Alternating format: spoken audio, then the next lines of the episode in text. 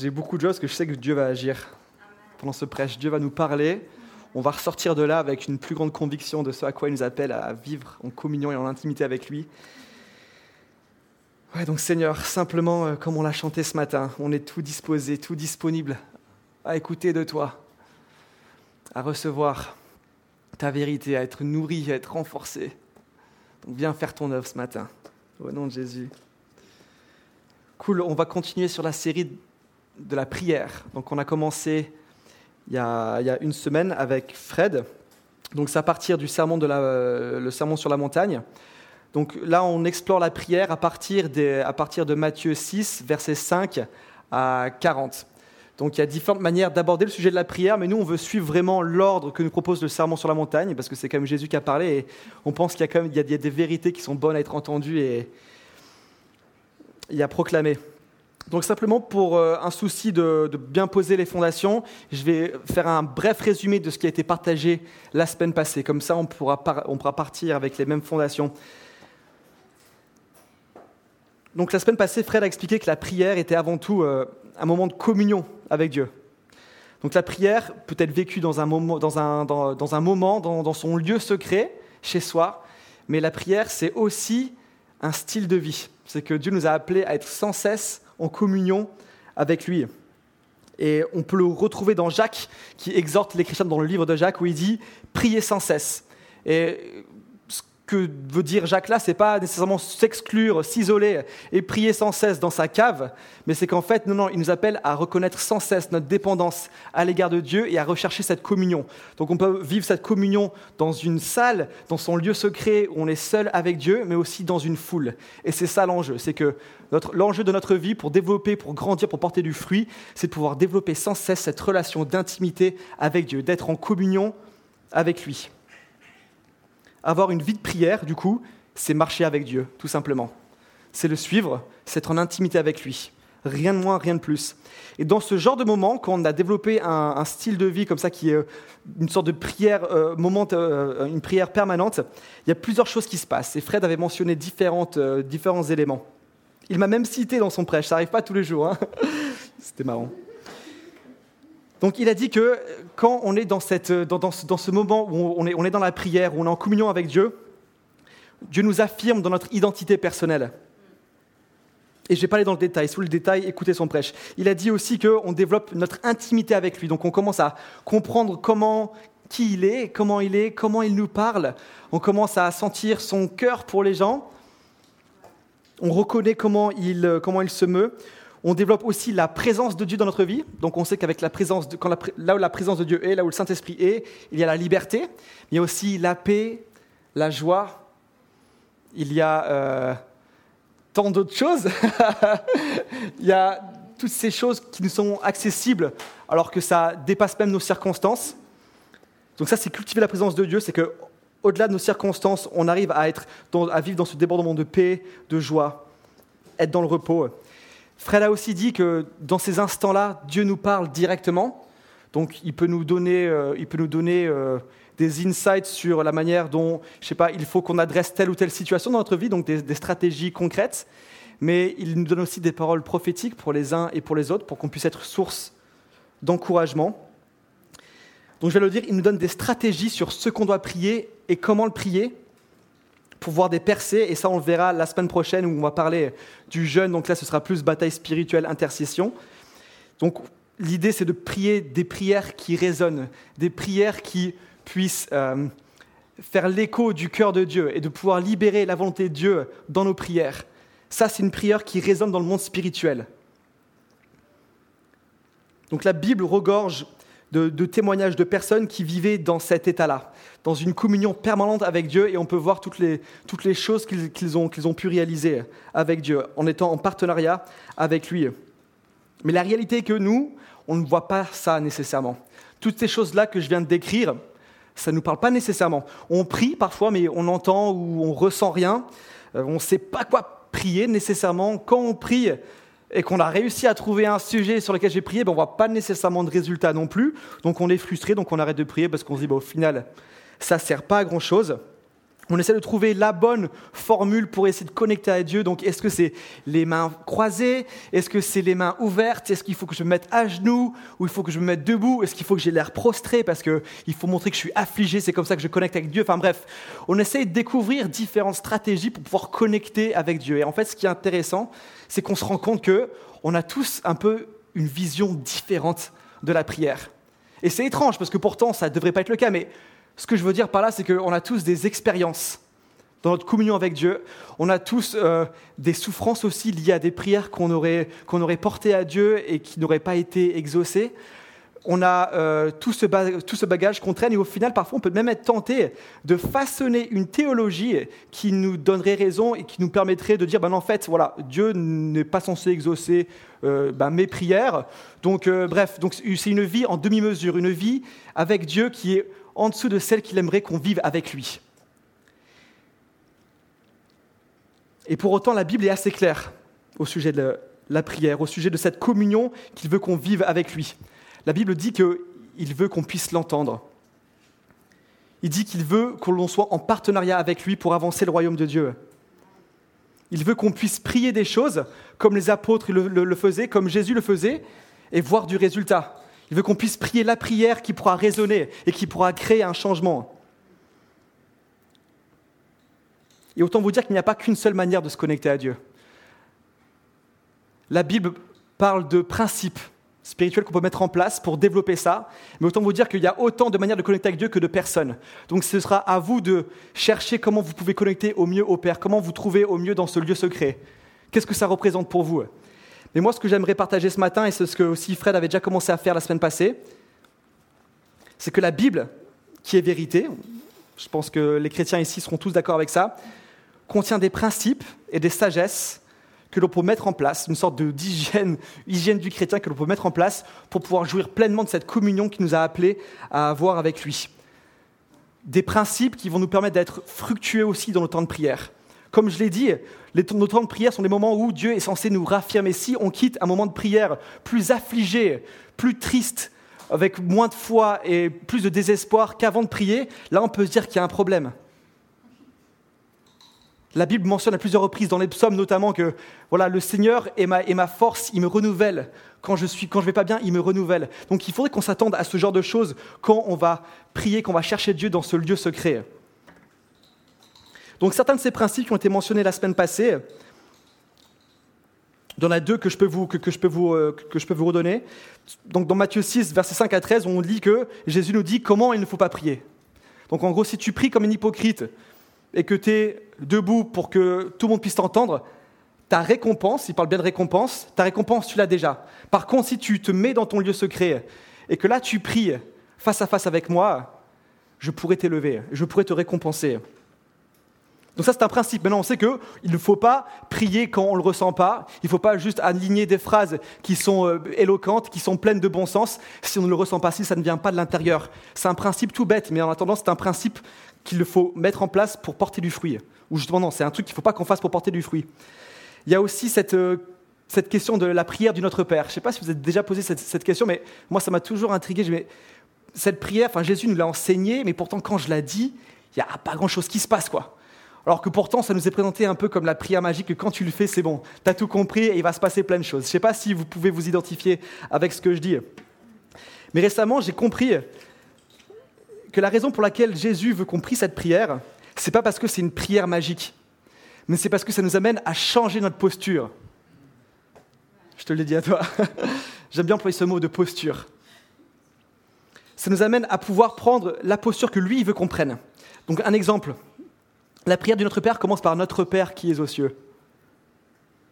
Et vous avez remarqué que là, c'est, on commence par Notre Père qui est aux cieux. C'est pas Seigneur, quels sont mes besoins? D'abord, Dieu nous invite à fixer nos yeux sur Notre Père, à pouvoir être affirmés dans notre identité de fils et de fille, de nous rappeler ce que, ça veut dire d'être fils et fille.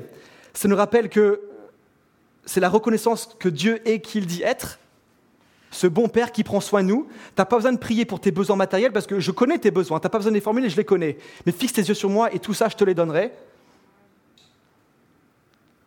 Ensuite, c'est dit que ton nom soit sanctifié. On prie pour sa gloire. On ne prie pas pour notre gloire. On ne prie pas pour se faire bien voir. On ne prie pas pour avoir une vie pleine de succès. Non, on prie pour que sa volonté soit faite. Et justement, c'est la phrase qui vient ensuite dans la prière. Que ton règne vienne, que ta volonté soit faite sur la terre comme au ciel. On prie pour que sa volonté soit faite, pas la nôtre. Donc en fait, on demande à Dieu, Dieu, qu'est-ce que tu veux que je prie en fait? Bref, et on pourrait, euh, on pourrait continuer comme ça. Tout ça pour dire que dans la Bible, on voit différents éléments qui peuvent nous donner des principes de comment je peux approcher ce temps de prière. Et le principe, du coup, que je vous propose aujourd'hui est assez structurel. Et en fait, on suit la suite logique de euh, ce sermon sur la montagne. Donc là, c'est de Matthieu 6, versets 14 à 15. Et là, en fait, on va parler du pardon dans le contexte de la prière. Vous voulez savoir, hein J'y viens. Je vais d'abord vous lire la parole. Si vous pardonnez aux hommes leur offense, donc l'offense en latin c'est le mot amartias, donc c'est péché, dette, faute, votre Père céleste vous pardonnera aussi. Mais si vous ne pardonnez pas aux hommes, votre Père ne vous pardonnera pas non plus vos offenses. Donc là, il y a deux choses que je trouve extrêmement intéressantes. La première, c'est que ce n'est pas la première fois que ce verset est utilisé. On peut le retrouver dans tous les évangiles. Euh, je disais tout à l'heure dans Éphésiens, on peut voir que cette notion de bah, si, tu ne pardonnes pas les fautes de ton voisin, moi je ne te les pardonnerai pas, on peut la retrouver à plusieurs, à plusieurs endroits. Donc c'est une vraie emphase que Jésus fait ici. Mais là, ce qui est intéressant, c'est que Jésus le réutilise dans le contexte de la prière. Donc vu que ça a déjà été mentionné autre part, la raison pour laquelle il l'emploie à ce moment-là, c'est qu'il veut nous dire quelque chose il instruit ses disciples sur la prière, sur comment prier. Donc ça veut dire qu'il y a des leçons que nous-mêmes, on peut en tirer. Le deuxième point que je trouve extrêmement intéressant, c'est que si on comprend ce verset littéralement, c'est que notre salut dépend de notre capacité à pardonner. C'est ça. Si vous, ne pardonnez pas, si vous ne pardonnez pas aux hommes leurs fautes, leurs péchés à votre égard, votre Père ne vous pardonnera pas non plus vos offenses, vos péchés, slash vos fautes là, tout chrétien euh, qui euh, est chrétien depuis quelque temps, vous allez réagir en disant, mais attends, mais de quoi tu me parles? Le, salut, c'est pas conditionnel. C'est pas selon ma capacité ou non à pardonner. Le salut, c'est une grâce imméritée. On ne doit pas travailler pour ça. Donc, ce que ça veut dire, c'est que lorsque, lorsque Jésus dit, si vous ne pardonnez pas, je ne vous le pardonnerai pas, il ne peut pas être en train de parler du péché. Mais du coup, alors, de quoi il parle? Encore une fois, dans ce contexte de la prière, de quoi il parle avec, cette phrase En fait, il y a un sens caché, et ce n'est pas la première fois que Jésus parle en parabole. Et Jésus, en fait, veut attirer notre attention sur le rapport entre la profondeur de notre communion avec lui, les fruits liés à nos temps de prière et la place qu'on laisse dans notre vie au pardon. Et là, vous allez me dire, non mais euh, tu peux peux pas dire ça juste parce que ça apparaît dans un verset, ça peut être une coïncidence. C'est dangereux de faire des raccourcis comme ça. Et bien là, je vous renvoie à Marc 11, versets 24 à 25, où Jésus répète la même chose, mais encore avec plus de détails. Il dit, c'est pourquoi je vous le dis, tout ce que vous demanderez en priant, croyez que vous l'avez reçu et cela vous sera accordé. Et lorsque vous êtes debout pour prier, si vous avez quelque chose contre quelqu'un, pardonnez-lui, afin que votre Père céleste vous pardonne aussi vos fautes. Encore une fois, il associe cette idée de euh, un peu efficacité dans la prière et, la, place qu'on va donner au pardon dans notre vie. Deux occurrences déjà, et il y en a d'autres. Mais là maintenant, vous pourriez vous me, demander comment la présence ou l'absence de pardon à l'égard de ceux qui nous ont offensés, à l'égard de ceux qui ont commis un péché euh, envers nous, pourrait-il affecter négativement notre communion avec Dieu? Je reste fille et fille, ça c'est acquis, enfin, je ne peux pas être plus uni à lui que ce que je suis, donc il n'y a rien de plus que je peux faire. Et pourtant, comme je, l'ai dit en ouvrant, euh, en ouvrant le culte, la parabole du sommeur indique cette, euh, cette, notion de porter du fruit. On peut porter du fruit à 30, 60 ou 100%. Donc ça montre bien que oui, on est tous fils et filles de Dieu, oui, on peut tous jouer cette communion, mais pour certaines raisons, certains vont pouvoir jouir des pleins fruits de cette communion et d'autres non. Donc du coup, est-ce que limiter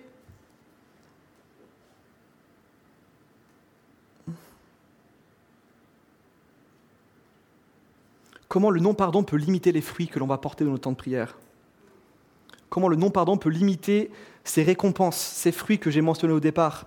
D'être affirmé dans notre lieu secret, d'être renforcé, d'avoir cette paix qui dépasse l'entendement, cette joie inextinguible, de pouvoir avoir des révélations de Dieu, des paroles prophétiques, d'avoir des stratégies sur comment gérer telle ou telle situation, comment se faire guider par le Saint-Esprit, comment le non-pardon peut affecter notre vie de prière et notre communion avec lui. Eh bien, c'est très simple. Et pour ça, je vais prendre un exemple très concret. Est-ce que vous avez déjà remarqué l'effet du non-pardon dans votre propre vie Donc je pense qu'on on a tous plus ou moins dû faire face à ça, où les gens nous offensent, et là on a le choix, je lui pardonne ou je lui pardonne pas, ou je garde cette rancœur. Est-ce que vous avez déjà vu les fruits de garder cette rancœur en, en soi? Est-ce que vous avez déjà pu constater ce que ça faisait en vous? En fait, on souffre à la fois de l'offense subie et du venin qui accompagne la rancœur. Donc la rancœur devient un fardeau, ça affecte notre paix, on peut commencer éventuellement à parler négativement de la personne qui nous a offensés, on veut attaquer sa réputation, quitte à inventer certaines choses. On devient même méfiant envers ceux qui veulent prendre leur défense. Mais tu vois pas tu, Ah oui, tu es, d'accord avec cette personne? Bah, Du coup, je te catégorise dans la même, dans la même, dans la même catégorie. On commence à développer cette méfiance, on est plus apte à pouvoir entendre les bons conseils de nos, amis, parce que cette rancœur a pris une telle place que ça nous aveugle. Et même peu importe les efforts que la personne peut faire en face pour essayer de se réconcilier avec toi, vous êtes totalement aveuglé par cela. Bref, on porte ce bagage de mauvaises choses partout, cette rancune, ce non-pardon, et notre jugement est obscurci. C'est comme s'il y a des parasites, on n'arrive plus à voir clair, et on n'entend plus la vérité, on ne voit plus la vérité. Donc de la même manière, venir à Dieu en gardant ce non-pardon dans notre cœur crée des parasites dans notre communication avec lui. On a du mal du coup à entendre sa vérité, notre jugement est obscurci, et même si on s'approche à lui, Dieu, mais parle-moi, on a l'impression qu'il ne nous parle pas parce qu'on n'entend rien, et pourtant il nous parle. Et cette idée, la même idée est exprimée dans Psaume 73, 21, 22. David, il dit à l'Éternel, Lorsque mon cœur était aigri et mes reins transpercés, j'étais idiot et je ne comprenais rien. J'étais devant toi comme une bête. C'est vachement intéressant. Parce que là, en gros, ce que ça veut dire, c'est que David était devant Dieu. David était en mode prière, genre Dieu, parle-moi. Et visiblement, il n'entendait rien parce qu'il dit J'étais idiot et je ne comprenais rien. Pourquoi? Parce que son cœur était aigri. Parce qu'il y avait de la rancune dans son cœur il y avait du don-pardon. Et ça, ça l'empêchait de pouvoir pleinement être sous cette grâce où je jouis de ma communion avec Dieu. Et c'est ça, en fait, vivre sans pardonner. Notre salut, notre vie éternelle reste un fait, c'est scellé, c'est une bonne fois pour toutes, c'est un one-shot. Mais le non-pardon va limiter la qualité, la profondeur de l'interaction qu'on va pouvoir avoir avec Dieu. Le canal de communication est obstrué et on se retrouve comme une bête devant Dieu. Dieu, parle-moi. Ah ben j'entends rien, bon bah tant pis.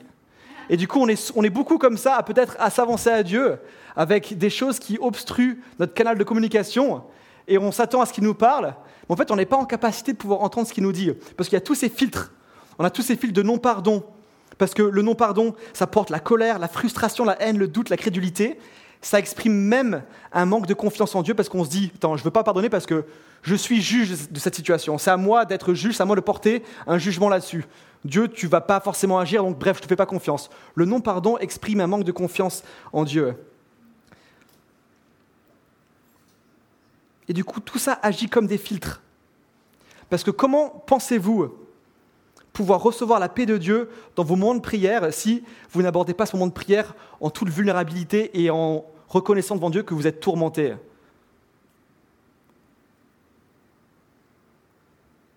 Si vous prétextez que tout va bien, comment pensez-vous pouvoir intercéder efficacement pour des gens si au fond de vous, vous gardez de la rancune ou de la rancœur?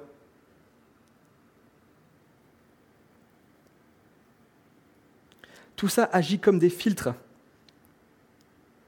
Si on n'a pas pleinement confiance en Dieu, comment on peut prier pour quelqu'un qui est malade? Encore là, c'est très sensible ce que je vais dire, mais la Bible nous dit prier avec foi si vous avez un manque de confiance en Dieu et que vous priez pour n'importe quel sujet, pour n'importe, quelle situation, et qu'à cause de ce non-pardon qui renvoie à ce manque de confiance en Dieu, comment espérez-vous pouvoir avoir cette posture en disant Mais Dieu, j'ai complètement confiance en toi et je sais que tu vas agir? Ça me paraît compliqué. Le non-pardon, en fait, est une condition de cœur fourre-tout. Il y a plein de choses qui s'y mêlent. Et au final, ça entrave à fond notre relation avec Dieu, le niveau de communication, de communion qu'on peut partager avec lui. Du coup, le pardon est une étape essentielle dans notre vie de prière.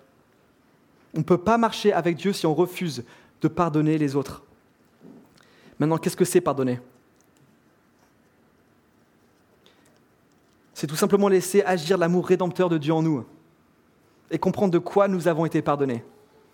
Le meilleur point de départ pour pardonner quelqu'un, c'est de comprendre ce, euh, c'est de quoi nous avons été pardonnés nous-mêmes. Quand on sait de quoi on a été sauvé, de quoi on a été racheté, ouf, le péché des autres à notre égard paraît bien plus léger. C'est reconnaître que le pardon de Dieu, c'est l'ultime pardon. Et qu'en lui, je peux tout. Ça veut dire qu'on peut le laisser être notre avocat, on n'a pas besoin de se défendre. Et à ce sujet, j'ai un témoignage. Et c'est énorme parce que c'est un peu mon témoignage que je peux caler euh, pour tous les prêches, tous les sujets, il y a un truc à dire avec ce témoignage. Et pour ceux qui sont là depuis quelques années, ou quelques mois plutôt, vous allez comprendre, c'est la crêperie.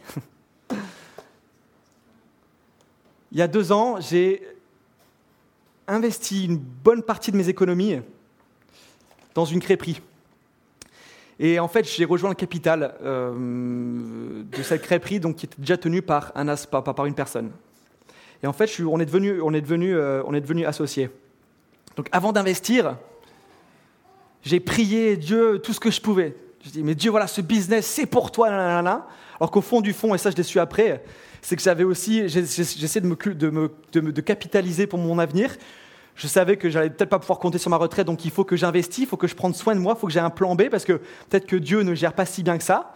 Mais tout ça, je l'ai compris après. Donc, mais quand même, j'ai abordé cette question, malgré tout, avec cette conviction de Dieu. C'est pour toi que je veux faire ce business. Qu'est-ce que tu en penses? Est-ce que tu dis oui ou est-ce que tu dis non? Et là, tous mes filtres d'insécurité, de peur de manquer, etc., mais, peut-être mes expériences passées de déception, mais, euh, mon, incertitude, mon incrédulité, filtrer en fait la réponse. Et au final j'ai rien entendu. Et je me dit bah, c'est bon j'ai rien entendu. Ça veut dire que bah, c'est bon parce que si j'avais si, c'était pas bon bah, Dieu m'aurait envoyé un stop quoi. Et vu que j'avais euh, bah, cette paix j'avais pas de non paix donc du coup j'ai une paix bah, je me suis dit ok dans ce cas Dieu ça veut dire que j'ai ton go je vais investir dans la crêperie. Et en fait les choses se sont gâtées très très rapidement après ça. Et je me suis rendu compte que mon associé avait des problèmes judiciaires qu'il m'avait cachés euh, depuis le début. Et je me suis retrouvé avec plusieurs personnes qui disaient Attends, non, mais là, tu viens d'investir aussi dans le business, mais nous aussi, on a investi, mais il nous a jamais rendu l'argent. Bref, il nous a, il nous a sorti du business. Enfin, je me rendais compte qu'il y avait tout un, toute une situation là qu'on m'avait complètement cachée. Et je me retrouvais pieds et mains liés dedans parce que j'avais déjà fait l'investissement. J'étais déjà lié. Donc, à un moment, je me dis Bon, hein, je ne peux, pas me, je peux, je peux pas me séparer de toi, je ne peux pas rompre notre engagement parce que l'argent est déjà viré, donc je vais essayer de te faire confiance malgré tout et on va y aller. On va bosser main dans la main et on va faire en sorte que cette crêperie puisse, euh, puisse se développer. Et en fait, on a vraiment vécu des choses énormes. C'est que Dieu va même utiliser les imperfections de mon cœur, mes motivations qui n'étaient pas nécessairement bonnes dans l'investissement de cette crêperie pour agir. Donc il y a des personnes qui ont été guéries, des personnes qui ont été remplies du Saint-Esprit dans l'arrière-boutique. Euh, on s'en est servi comme une base pour aller faire de l'évangélisation, on a donné des crêpes au SDF. on a vécu des, vraiment des moments qui étaient ultra forts. Donc l'un n'empêche pas l'autre. Mais pendant deux mois, j'ai bossé comme un fou, j'ai jamais été payé, pas de salaire, parce qu'on n'avait pas d'argent, mais j'ai aussi su après que lui, il menait la, il menait la belle vie à côté. Et puis finalement, il y avait une, rencontre au tribunal. Donc ça devait finalement conclure euh, les litiges qu'on avait. Et moi, en fait, la manière dont ça m'avait été présenté, c'est que suite à, cette, décision, c'est bon. Tout sera, bon, tout sera clean et on pourra vraiment avancer. Et en fait, au lieu de voir Mika revenir du, tribunal pour dire c'est bon, on garde les clés, tout est nickel, tout est arrangé, je vois l'ancien propriétaire venir pour récupérer ses clés. En fait, le tribunal avait décidé qu'on avait perdu le cas et que la crêperie devait revenir à l'ancien propriétaire. Autrement dit, j'avais perdu tout mon investissement.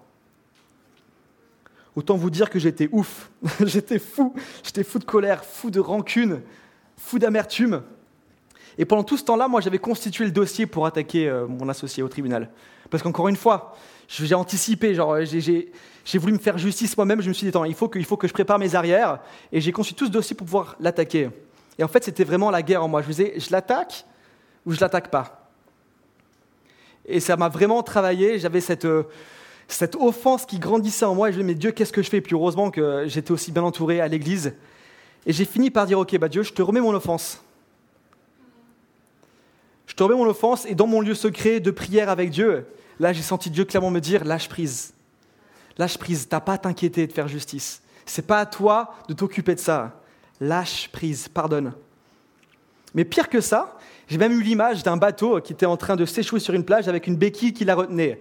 Donc je lui dis, bah, bah, super, le bateau qui coule ou qui s'échoue, c'est moi, et la béquille, bah, c'est quelqu'un qui va me supporter. En fait, non, Dieu me dit, non, non, non. En fait, le bateau, c'est ton associé, et la béquille, c'est toi. Donc je te demande de le soutenir et de l'aider à traverser cette épreuve. Et là, je lui dis, mais c'est pas possible. Satan, c'est toi qui me parles. Et en fait, c'est ce que j'ai fait. Je l'ai suivi au travers de tout le processus de recouvrement. Et je l'ai même aidé à ouvrir sa nouvelle crêperie. Quelle folie. Mais cette situation n'a pas été facile. J'étais en colère contre mon associé, j'étais en colère contre Dieu. Et c'est le genre de moment où en fait c'est un peu une sorte de kairos moment. Quoi. Tout peut arriver. Tu sens que dans ta foi, ça peut aller dans un sens ou dans l'autre. Tu as la décision de pouvoir, euh, de pouvoir en fait simplement te séparer de la présence de Dieu ou de pouvoir simplement embrasser pleinement la vérité, de croire qu'il est bien qui il dit être et d'avancer avec ça, dans le doute complet, mais d'avancer avec cette espérance qui vit en nous.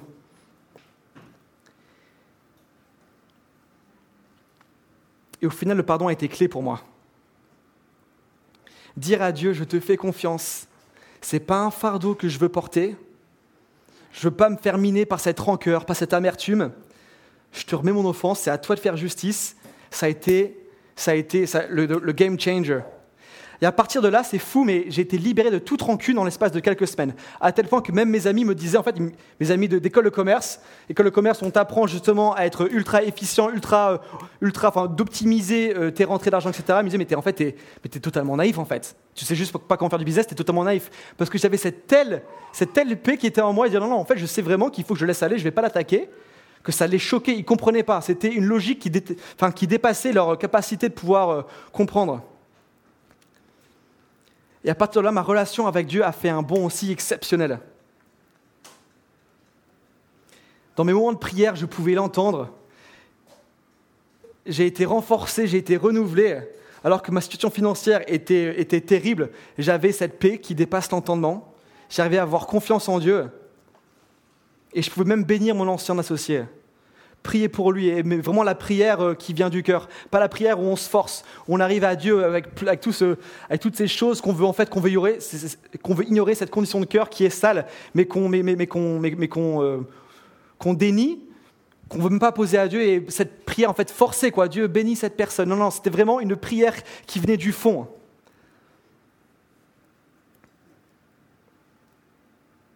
Et le plus fou après ça, c'est que Dieu m'a même restauré.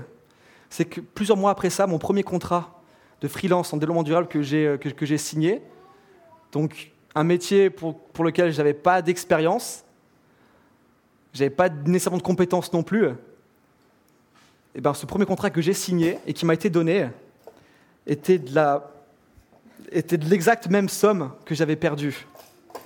Ah, ça casse mon momentum, ça, c'était la fin de l'histoire.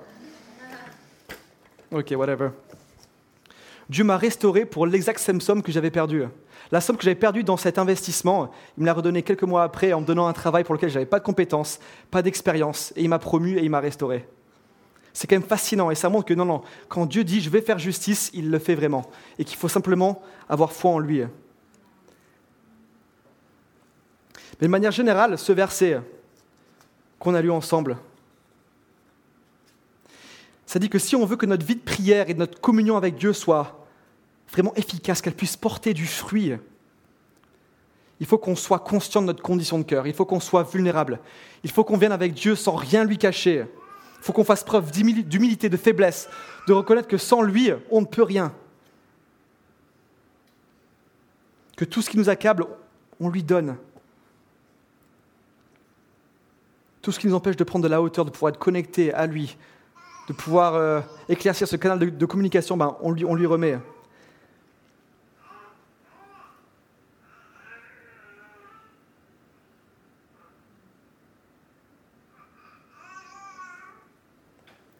Même Jésus a dû passer par là. Dans Hébreu 5, verset 7, on lit, et c'est génial, Pendant sa vie terrestre, Christ a présenté avec de grands cris et avec larmes des prières et des supplications. Donc là, c'est de Jésus qu'on parle. Hein. Jésus, fils de Dieu. Jésus, Dieu. Dieu fait chair. Donc Dieu fait chair a dû passer par le même processus dans lequel nous-mêmes sommes invités. Il a dû aller voir Dieu avec des prières, des supplications, des grands cris et des larmes. Il a dû chercher la face de Dieu avec une telle intensité. Il a dû s'isoler, même on, dit, lit dans la Bible qu'il a dû prier toute une nuit durant, plusieurs nuits durant. Donc si Jésus, fils de Dieu, fait ça, combien plus nous-mêmes devons le faire? Si lui-même a dû persévérer dans son lieu secret, à chercher la face de Dieu, à dire, voilà Dieu, j'ai du trouble, peut-être j'ai de l'anxiété, peut-être que j'ai toutes ces choses qui m'empêchent de pouvoir, je sais pas, euh, faire ce que tu veux que je fasse, tiens, je te le donne, reprends tout ça. Si lui, si Jésus a fait ça, combien plus nous-mêmes devons le faire? Jésus était en complète dépendance au Père. Et la suite du verset, elle est énorme aussi. La suite du verset dit qu'il a été exaucé. Ses prières, ses requêtes, ses supplications ont été exaucées, non pas parce qu'il était le Fils de Dieu, mais à cause de sa piété. Et là, je cite. Hébreu 5, verset 7. Donc il a été exaucé non pas parce qu'il avait un statut particulier de fils de Dieu, parce qu'il était Dieu, non, non, il a été exaucé à cause de sa piété, à cause de sa capacité à pouvoir aller chercher Dieu face à face, à tout lui remettre, à se rendre vulnérable, à s'humilier devant lui, à dire Dieu, sans toi, mon Père, je ne peux rien faire. Et c'est ça qui a permis à Jésus d'être exaucé. Jésus reste notre modèle, non?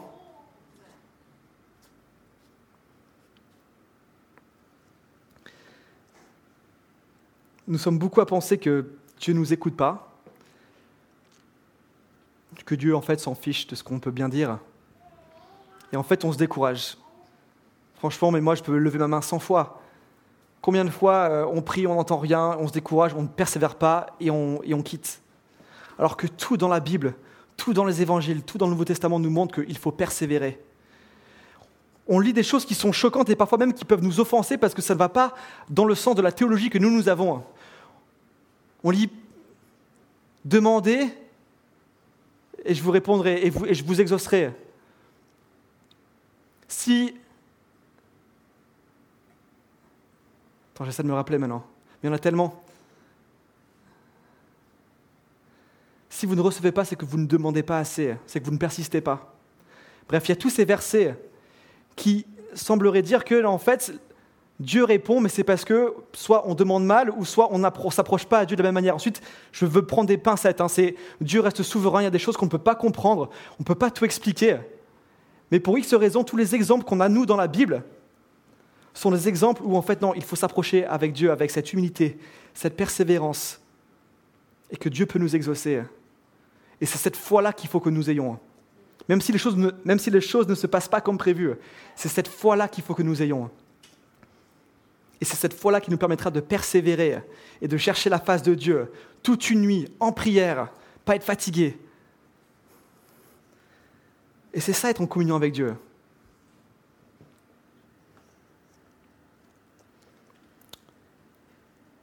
Et vous, du coup, quand vous approchez Dieu et que vous avez l'impression de ne pas l'entendre, de ne pas être renouvelé, de ne pas avoir de paix, de repartir plus misérable que vous n'êtes arrivé, est-ce que vous êtes certain qu'il n'y a pas de parasites dans votre canal de communication? Est-ce que vous êtes sûr qu'il n'y a pas des filtres qui vont justement filtrer la vérité que Dieu essaie de vous dire? Parce que Dieu parle. Parfois il, peut, parfois, il peut se faire silencieux, c'est vrai, mais Dieu parle et Dieu veut qu'on soit en communion avec lui.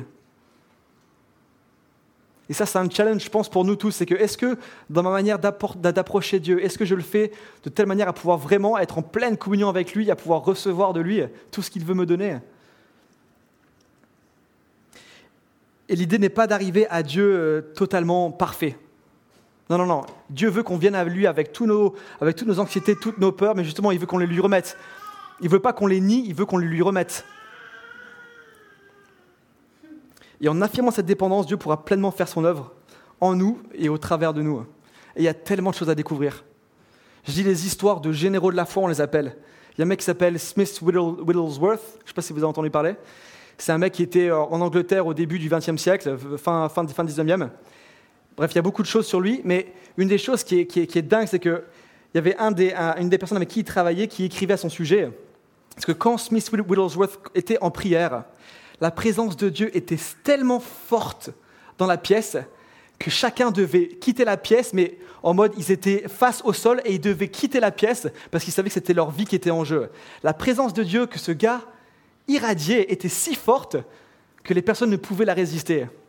Bref, c'est un exemple parmi d'autres, mais combien de choses pouvons-nous, sommes-nous appelés à vivre dans ces moments de communion avec Dieu, dans notre chambre ou dans une foule? Il y a tellement plus pour nous. Hein. La communion que Dieu veut pour nous, c'est une communion à l'image de celle que Jésus avait avec lui. Et on ne peut pas se contenter de moi. Si on veut du fruit à 100%, c'est ça qu'il faut qu'on aille chercher. Et bref, ce matin, moi je sens qu'il y a une invitation pour tout le monde ici de faire un bond dans sa relation avec Dieu. Que ces temps de prière puissent être, de, que, que, enfin, que nos temps de prière puissent pleinement être à l'image de ce que Dieu veut qu'on vive. Que Dieu veut reconnecter certaines personnes ici à, bah, à une vie de prière, quoi, une vie de communion. Que ce n'est pas juste pour les autres, mais que c'est aussi pour nous. C'est pour chacun de vous. Et qu'on et peut oser avoir des prières qui soient totalement démentes, totalement démesurées. Parce que si Dieu a décidé de nous utiliser pour faire avancer son règne, il attend à ce que certaines personnes puissent se lever et voient des choses que personne d'autre ne voit, mais les voit parce qu'il a la vision de Dieu. Et qu'ils puissent prier avec foi pour que éventuellement ça puisse arriver.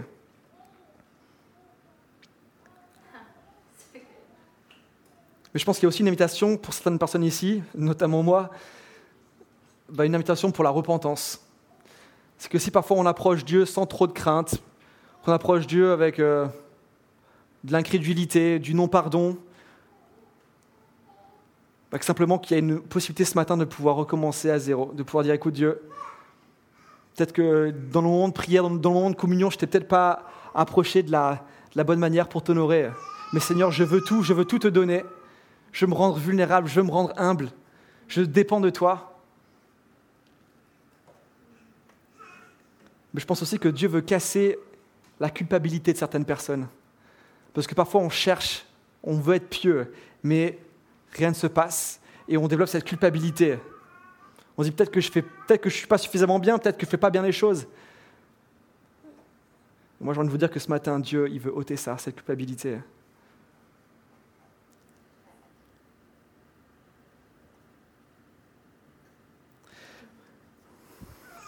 Donc simplement, je vais vous inviter à, bah, vous pouvez faire ce que vous voulez, quoi. vous lever, fermer les yeux, vous mettre à genoux, peu importe quoi. Mais c'est un moment, je pense, où vraiment Dieu veut reconnecter avec chacun d'entre nous.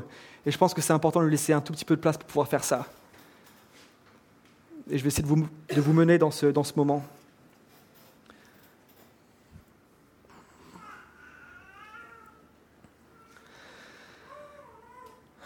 Seigneur, on s'approche de toi. Conscient si possible de notre condition de cœur, conscient de notre nature pécheresse aussi,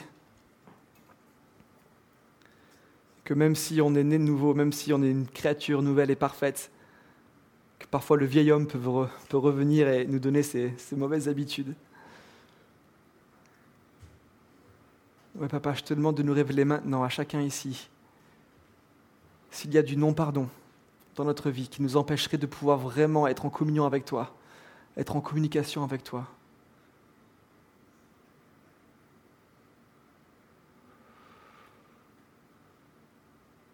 Certains d'entre vous vont avoir, vont avoir des, images en tête, peut-être des noms, des situations. Ça, c'est le Saint-Esprit qui vous parle. je vous invite vraiment à, à capturer tout ce qui vous vient en tête là et de le remettre à Dieu. Le pardon peut être un long processus, mais simplement, je vous invite à le remettre à Dieu.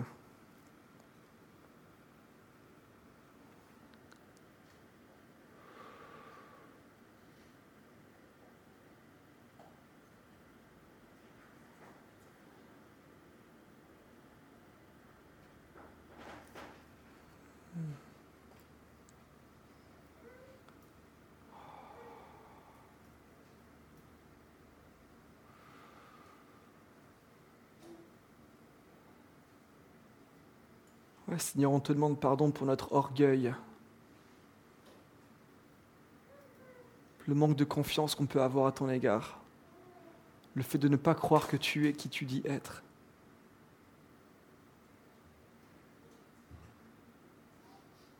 Seigneur, on te demande pardon pour notre incrédulité.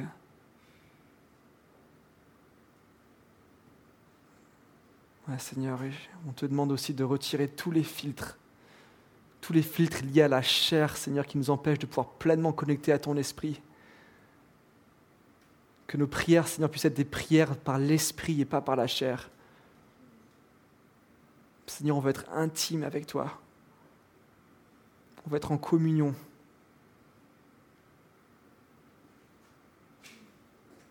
On veut recevoir des stratégies divines sur comment résoudre des problèmes qu'on peut rencontrer tous les jours. On veut que tu nous mettes à cœur des sujets de prière qui, lorsqu'on les prie, fassent résonner le monde spirituel. Seigneur, on veut voir ton, ton on veut que ta volonté soit faite, on veut que ton règne puisse se répandre sur cette terre, ton règne d'amour, de joie, de justice, de paix. Seigneur, toutes choses qui nous empêchent de pouvoir pleinement être en communion avec toi, je te demande maintenant, au nom de Jésus, Saint-Esprit, viens les retirer, viens les identifier, viens les exposer qu'on ait ça en horreur.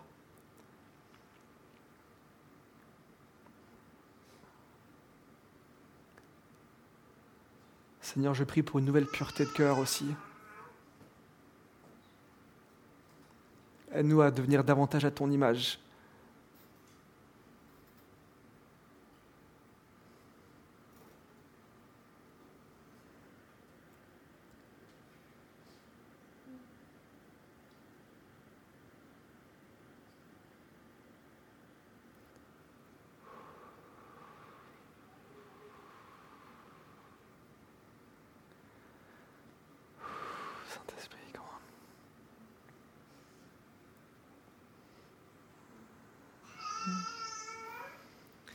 Merci Seigneur parce que tu ne veux pas qu'on vive coupable non plus. La culpabilité, ce n'est pas quelque chose que tu nous as donné. Ce n'est pas un apanage du Fils ou de la fille de Dieu. Merci pour ton pardon immérité.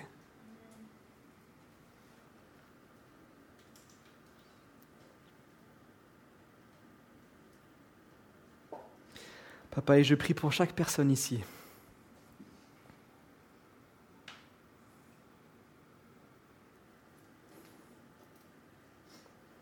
Que tu puisses renouveler, Seigneur, euh, ce désir de, rentrer en contact avec toi, que tu puisses ôter tout, euh, tout découragement, que tu puisses renouveler, que tu puisses révéler à chacun ce que tu veux vivre avec eux dans leur moment de prière.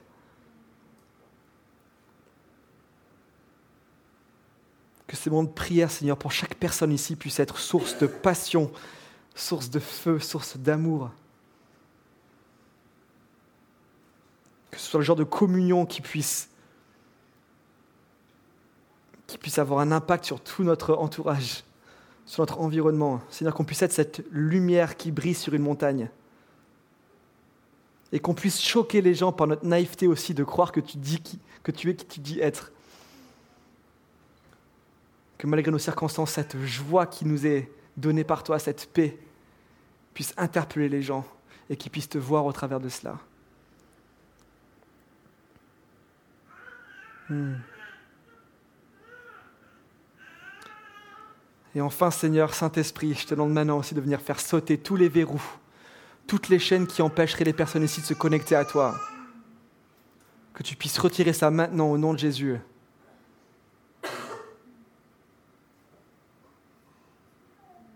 Seigneur, on ne veut pas du fruit à 30 ou 60% dans nos temps de prière, mais on veut du fruit à 100%. Viens faire ton œuvre maintenant au nom de Jésus.